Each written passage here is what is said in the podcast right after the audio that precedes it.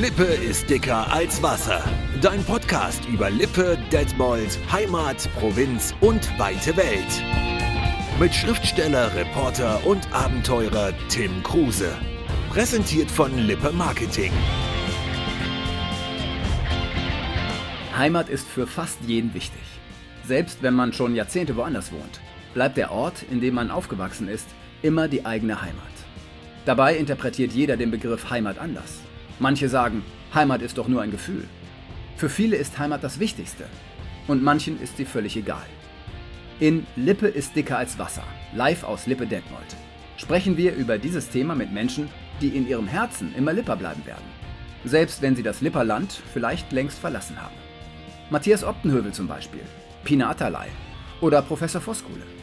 Auch lokale Größen aus der Wirtschaft, der Kultur oder der Medienlandschaft erklären uns, was Heimat für sie bedeutet.